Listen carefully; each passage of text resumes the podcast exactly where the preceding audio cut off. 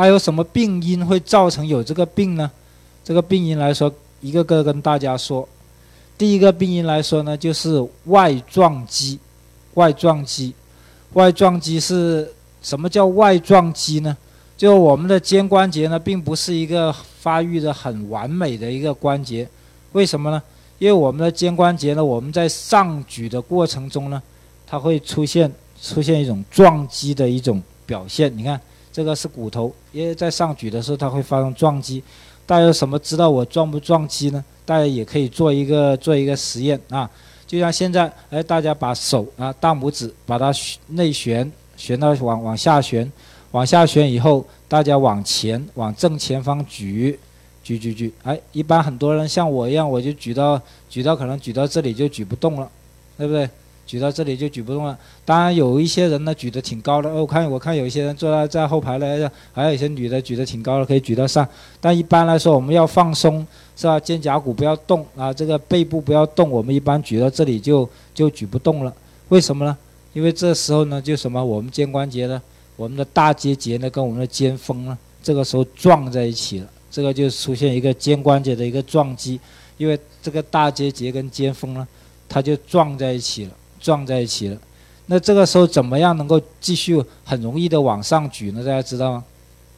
这个时候很简单，只要慢慢的把把这个手指再把手转过来，转过来，转过来，转到这个掌心朝上，转到掌心朝朝上之后，为什么呢？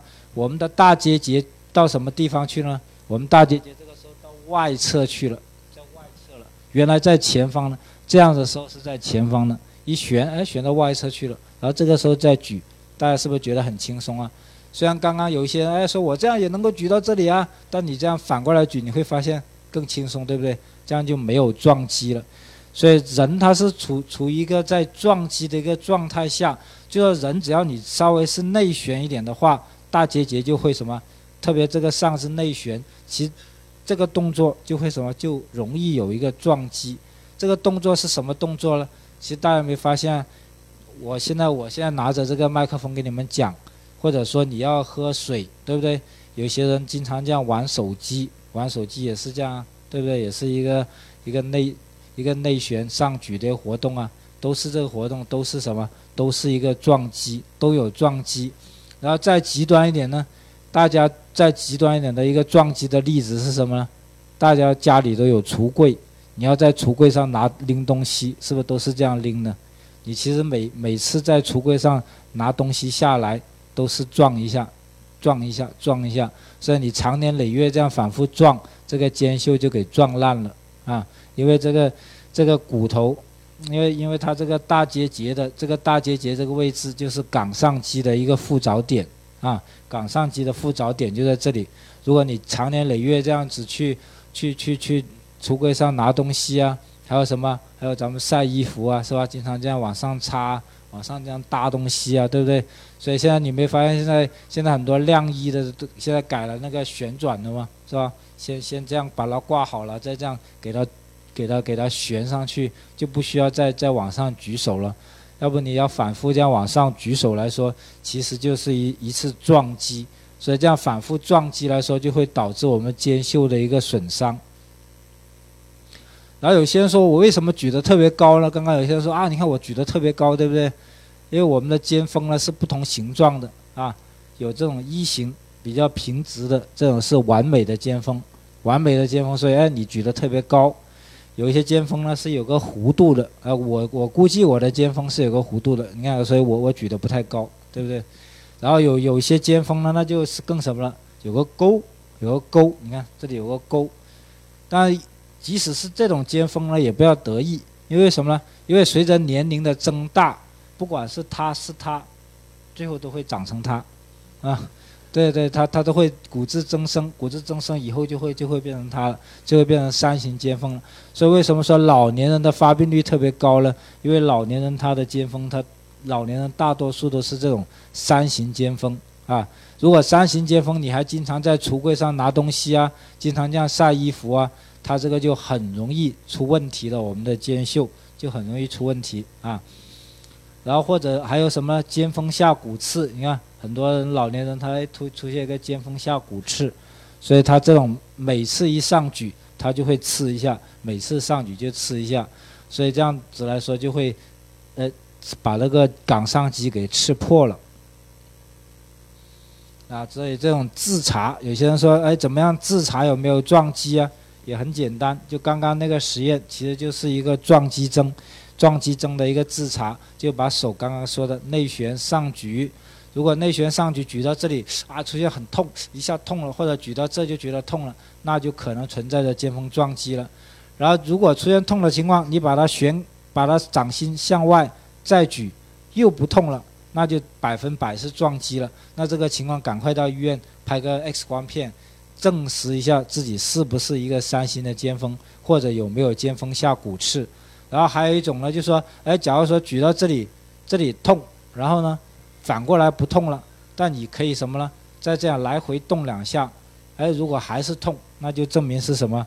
有尖峰下骨刺在那里反复刺激你的肌肉，这些都是一个自查的一个办法。就自自我检查，就特别我们老年人六十岁以上的，一定要自查一下有没有这个，有有没有这个肩峰下骨刺。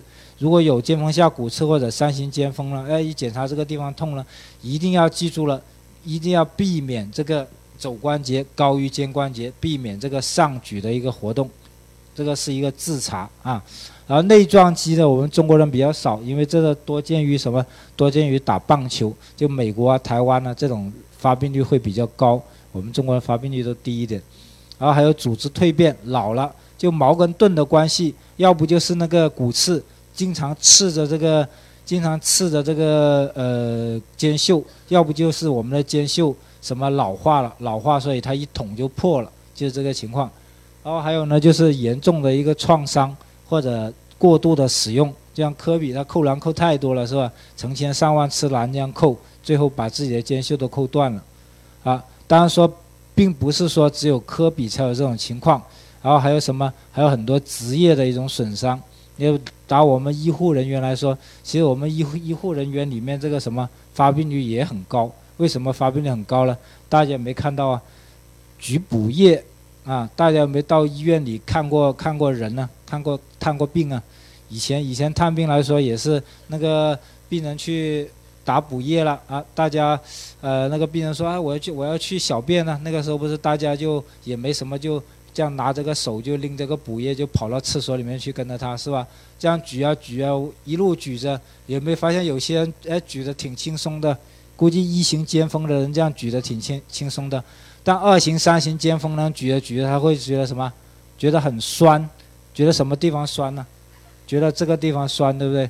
觉得这个就是什么冈上肌的地方酸，因为你这样老是举着手，你举一段时间，你会发现什么？这个地方特别酸，这个地方就是冈上肌，冈上肌压不住了，因为冈上肌要拼命把我们的肱骨头往下压，我们三角肌把它往上拉，我们肩关节才能举起来。所以你经常这样举着补液，哎，这样它就会什么？它就就会造成冈上肌的一个劳损。所以以前我们这个护士要是要给人家举补液啊。加药啊，他天天做这个加药的这个动作啊，你看这这么多药给他加，他就会大量的这种活动，就会造成这种职业的一种损伤。然后还有现在我们的这个医学发达了，你看现在我们做内镜的医生啊，要我做肩关节镜的，这是我做手术的一个情况，做肩关节镜也是要这样，这样长期保持这个姿势啊，长期保持这个姿势操作，这个姿势的情况下呢，他就会什么？对我们的冈上肌的要求很高，所以他经常要冈上肌要死命的压着顶着我的肱骨头，然后我的三角肌轻轻的拉起来，所以我长期保持这种姿势。所以来说，现在我们可以说我们医院，呃，做这个腔镜做最好的两个医生，一个一个外科外科的大主任，还有一个妇科的大主任，他们两个主任都是有什么？都是有肩袖损伤，都是有肩袖的撕裂啊。然后还有我们前一段时间我们这个关节镜内部开了个会议，我们内部说大家有一次说大家哎给大家检查一下看看谁的肩关节有问题吧，结果一检查我们那个肩关节那个主尾啊那个主尾一检查，结果他的肩关节就是有肩袖损伤啊，所以来说就说能能医者不自医，所以大家也是要注意，就是说这种职业的劳损它也是很可怕的。然后肩袖撕裂以后有什么症状呢？三大症状，第一个就是痛，第二个就是力弱，第三个就是活动受限，那就三个症状，三个症状。第一个痛，痛有什么表现呢？痛就疼痛是最普遍的，它就像所以很多人就以为是肩周炎，整天以为是肩周炎，但他这个痛呢，呃，除了除了肩前痛呢，它有个很奇怪的呢，它是什么？它这个痛它是在什么？有些它是会痛到什么？痛到这个上臂的这个外外侧或者靠肘关节这里痛，它是在这里痛。有些人就会觉得这个地方前不着村后不着店的是吧？又又不是肩又不是肘，你为什么这里痛啊？这里这个肌肉捏它又不痛，他说很奇怪啊。他说这个人要不就装病，要不就有神经有毛病。但确实这个病人痛得很厉害，以前就不知道怎么回事，现在就知道了。哦，原来是肩袖。肩袖损伤了，所以他这个地方会出现一个疼痛。现在就发现这种疼痛，然后还有什么呢？夜间静息痛，晚上痛，晚上痛的睡不着觉，一个晚上起来四五趟。为什么他痛得很厉害？他。他睡着睡着就半夜啊，他觉得牵拉痛了，他要起来，起来，起来，赶快把这个肩关节活动一下，哎，他他又好一点，他就摆出一个什么？他是要摆出稍微把这个肌肉放松一点的姿势，他才能够什么缓解这种疼痛。所以他有些人他会痛得晚上睡不着觉，这个很不是很不可思议。有些人觉得就肩袖这一块肌肉撕裂了。为什么还会还会半夜睡不着呢？但是我所做的很多病人里面，就是什么，就是痛到，因为中国人也很能很能忍耐的，他白天痛他无所谓，他到什么情情况下他就投降来做手术了，他就是要到晚上痛得睡不着觉了，一个晚上起来四五趟了，他就终于投降了，就来做手术了。很多很多病人是这样的啊。然后还有就是活动受限啊，然后他的这个主动活动。呃呃，举到这里举不动了啊，主动活动受限，那被动活动呢可能是正常的啊。然后还有力弱，你看这个大力士这么壮的人，这个右手是正常的，他能够举起来，他左边这个手受伤了，这边举不起来啊。然后还有就要诊断来说呢，诊断来说就是呃 X 光，哎看到有骨刺，这第一个诊断，第二个诊断磁共振，磁共振就可以发现这个断裂了啊。然后有些人说，那我怎么样知道自己有没有问题呢？自己这个有没有力呢？大家也可以自己做一个测试，就是拿自己的手啊，手搭着这个肩关节啊，搭着肩关节以后呢，这样把肘关节抬起来啊，把自己的肘关节抬起来。要是自己比较能够轻松的抬起来呢，呃，也可以叫家人呢施加一点点压力，放在肘关节这里施加一点压力，看能不能抗阻。抗阻力的举起来，抗阻力无痛的举起来。如果能够抗阻力无痛的举起来呢，就证明我们的这个冈上肌功能呢是比较好的。如果说这个姿势这样举，哎，举不起来，或者说酸痛，那这个情况呢就证明我们的冈上肌呢是有损伤了。这个情况呢就要就要考虑了，就要考虑要到医院来做进一步检查了。这是一种自我的一种检查的一种方法啊。啊，讲了这么多诊断了，啊，怎么怎么样治疗是吧？治疗治疗来说呢，对于部分撕裂可以先保守治疗，保守治疗的疗程呢就不少于三个月。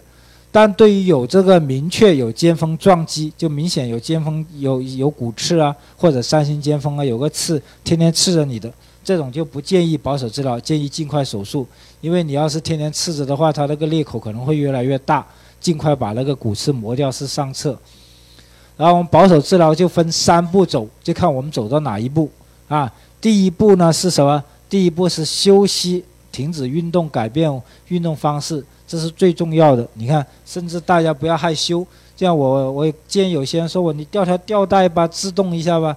他说哎呀太丑了，没没脸出去见人了，吊个吊带啊，不要有这种想法，因为你要想你是肌肉断裂了，所以一定要哎这样自动啊，这是最重要的啊。我们为什么说要要把这个呃不正确的观念去除掉呢？让哎，像我们这个肩袖损伤是要自动的，肩周炎呢，大家知不知道肩周炎？你去医院，大家大夫要你去干嘛？一定是叫你去什么甩手，是吧？拼命甩、爬墙，对不对？所以它两个是相反的，一动一静是相反的。假如你诊断错误的话呢，就会带来很灾难性的后果。像我们以前有个老头也是。他去，呃，找了好几家医院看，都说他是肩周炎。他说我痛得很厉害啊。他说你痛了呀，你就是没练呢，你就是不肯甩手啊。他说你要拼命的甩啊。他说我痛的甩不动啊。他甩不动你要甩。他说那然后他他也挺听话，他就他是有一个早上他就他就咬牙切齿，冒着冷汗，他就在那里拼命的甩呀甩呀，他就甩。甩啊甩他甩了好几天，然后甩的也挺积极，他在边边甩边甩边边擦冷汗，然后最后有一天他自己听到咔啦一声，然后怎么了？原来一个很小的撕裂变成一个巨大的一个撕裂，他完全都这样抬不起来，这样这样这样跑来看我们的，他说他说哎这完全动不了了，怎么回事啊？后面一做磁共振，一个巨大的一个就一个巨大的一个撕裂。他就因为好几家医院都都都误诊了，就说他是啊，你就是你就肩周炎就练吧，你这个不好就是因为你怕痛，怕痛就没有没有练好，所以大家一定要注意，如果是肩袖损伤，那不是练的问题，是休息的问题。第一步休息，啊，大家如果搞不清楚呢，一定是先休息啊，休息呃，而且第一步来说呢，如果休息还不行呢，还可以什么适当配合这个物理治疗。加这个非甾体或者吃一点消非甾体的消炎药物啊，然后或者说打一些，有时呢就可以打一些激素，但建议只打一次，啊打一次，要打两次来说呢有什么情况呢？那个整个肌腱呢它变性了，以后万一它需要手术的话都没法缝，整个肌肉都发霉的啊。所以打封闭呢，最好就只最多最多允许大家打一次啊。有些人说我一定要保守治疗，那就打一次，打一次失败了怎么办呢？打一次失败了，手术，啊，不要再不要再打了，再打以后那个肌肉就发霉了啊。然后还有呢，第二步呢，如果说哎你能够走到第二步了，就进行什么不痛了，不痛了，我们就开始进行这个关节囊的牵拉练习。关节囊的牵拉练习呢，频率什么？每天五次。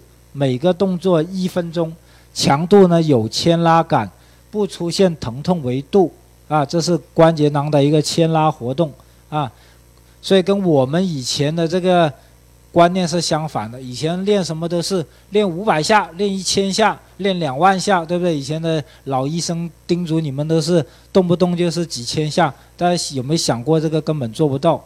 所以现在我们最新的功能锻炼都是什么？次数少，重质量。呃，质量就是，哎，你看这个一个牵拉，所以我们肩关节，我们说我们的肩关节有几个动作啊？一个我们肩关节其实就是一个上举，对不对？一个内旋、外旋，就就这几个动作。所以一一般来说，我们就首先练这个外展，外展就是这样体侧外展。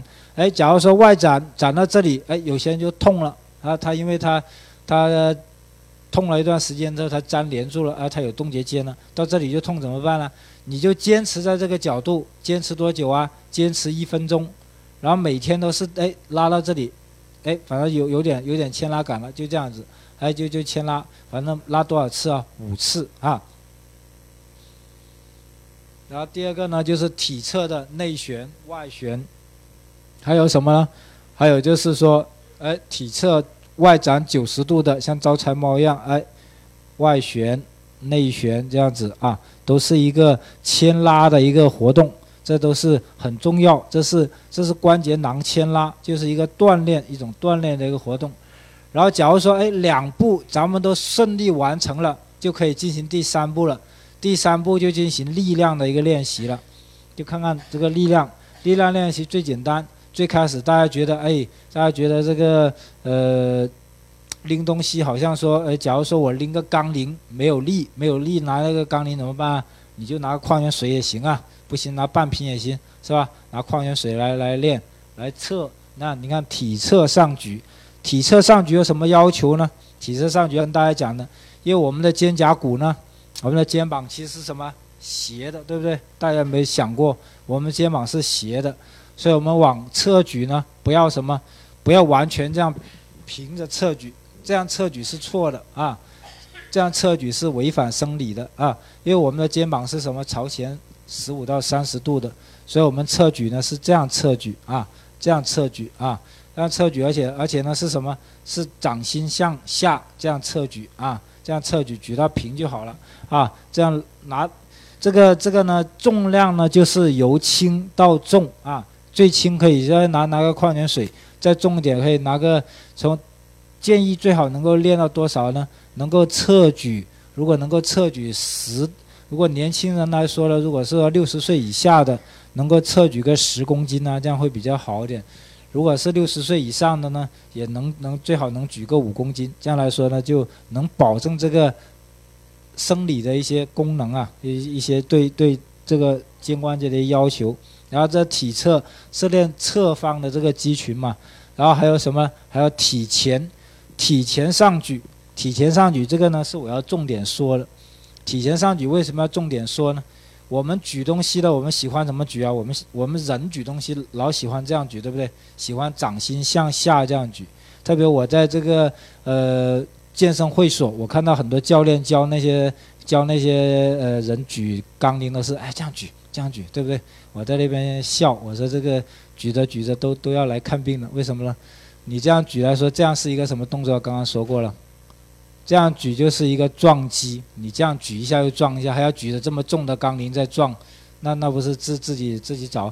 所以去年也做了五六个这个这个健身健身健的肩袖损伤，他就是这样举的啊。大家记得练的话，一定是反过来掌心向上这样举，这样平举啊，这个举这样举才是一个正路。大家一定要记住是。平举来说，一定是掌心向上这样举，而且举平就可以了，不要不要不要举高了，就举平就行了啊。重量呢也是从轻到重，不要一下上很很大的重量，一下上很大的重量呢也容易也容易受伤啊。因为大家还有一个问题呢，就是我们的这个三角肌啊很壮，有些人特别把三角肌练得很壮，所以感觉拎什么都都能够拎起来，但大家没有想过。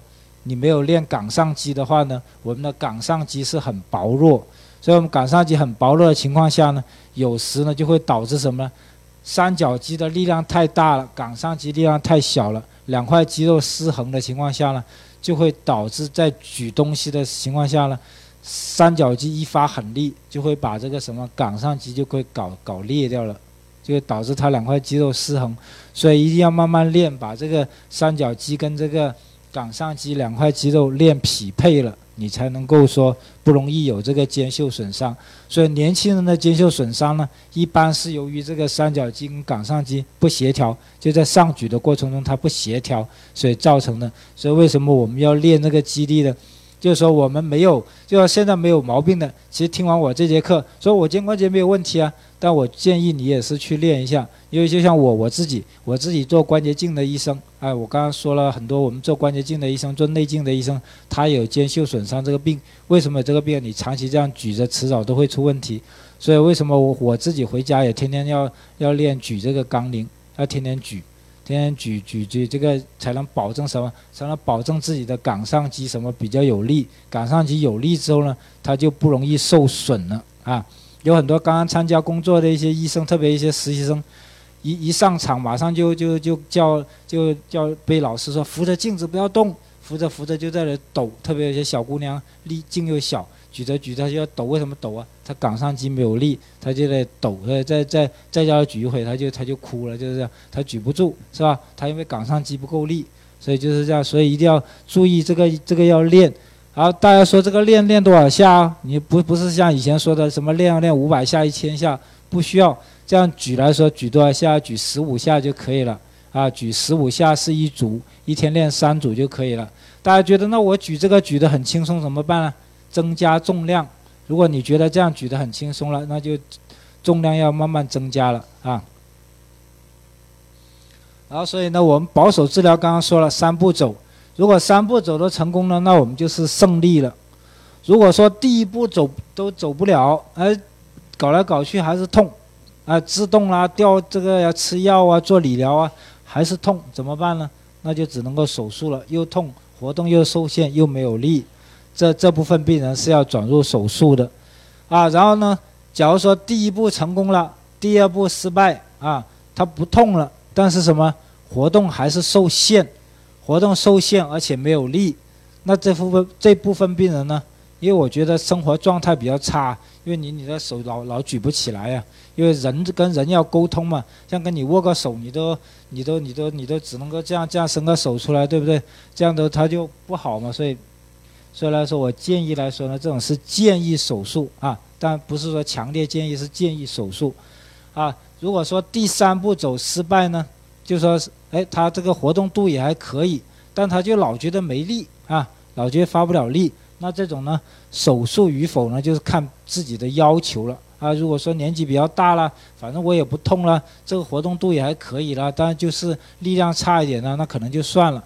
那，假如说对一些稍微偏年轻一点，他还有运动要求的，说我还想去去有些我还想去游泳啊，还想去干嘛？那这些病人呢，我们呢就可能还是建议他手术。所以，假如说就看他是否手术呢，就是看这个哎，最后这个保守治疗到底能够一二三步，到底能够走到哪一步？啊，现在手术来说呢，有很多方法。然后啊，以前来说呢，就说切个五公分的口啊，切个五五公分的大口，然后给他做一系列的处理啊。啊，现在来说呢，我们都是全镜下了，全镜下就是几个小口，全镜下的一个手术，全镜下就是，然后用这个磨头，哎，把那个三型尖峰或尖峰下骨刺啊，这个这个大大骨刺给它磨平，是吧？磨平以后，然后看到那个镜下看到这个，你看看到这个大裂口啊，冈上肌这个指点撕裂，然后就给他哎打打个铆钉，给他绑起来。你看这是我我做的手术，哎给他给他绑起来，绑好了啊这样子啊。然后你看这个科比做完手术以后，他就吊一个吊带，也是没有什么，他四周四周内只只是被动活动，就不要主动发力。然后四到八周呢，轻微主动活动。适度进行肩袖跟三角肌等长的肌力训练，然后八到十二周呢，开始非限制性的主动活动以及肩袖三角肌适当抗阻，然后八到十二周开始可以一定的这个力量的练习了，然后三到四个月之内呢，不要提重物，然后四个月到半年的活动范围呢，就慢慢恢复正常了。你看这是一个病人，你看他肩痛没有力。每个晚上都痛醒，啊，非常痛苦。你看这个病人才多少岁啊？才四十岁。他说就很多人就说他肩周炎了，呃，所以他说看很多医院都是肩周炎，他说没有理由啊。他说他为什么四十岁就肩周炎了，是吧？你看这手举不起来，哎，你看这个术后六周，哎，完全就就举起来了，这个内外旋活动也完全正常了啊。他拍了一个视频，那视频呢？这个视频好像，他。他是一个游泳的，因为他当时他的心愿就是说，我做完手术一定要能去游泳，哎，我也给他达成了这个愿望。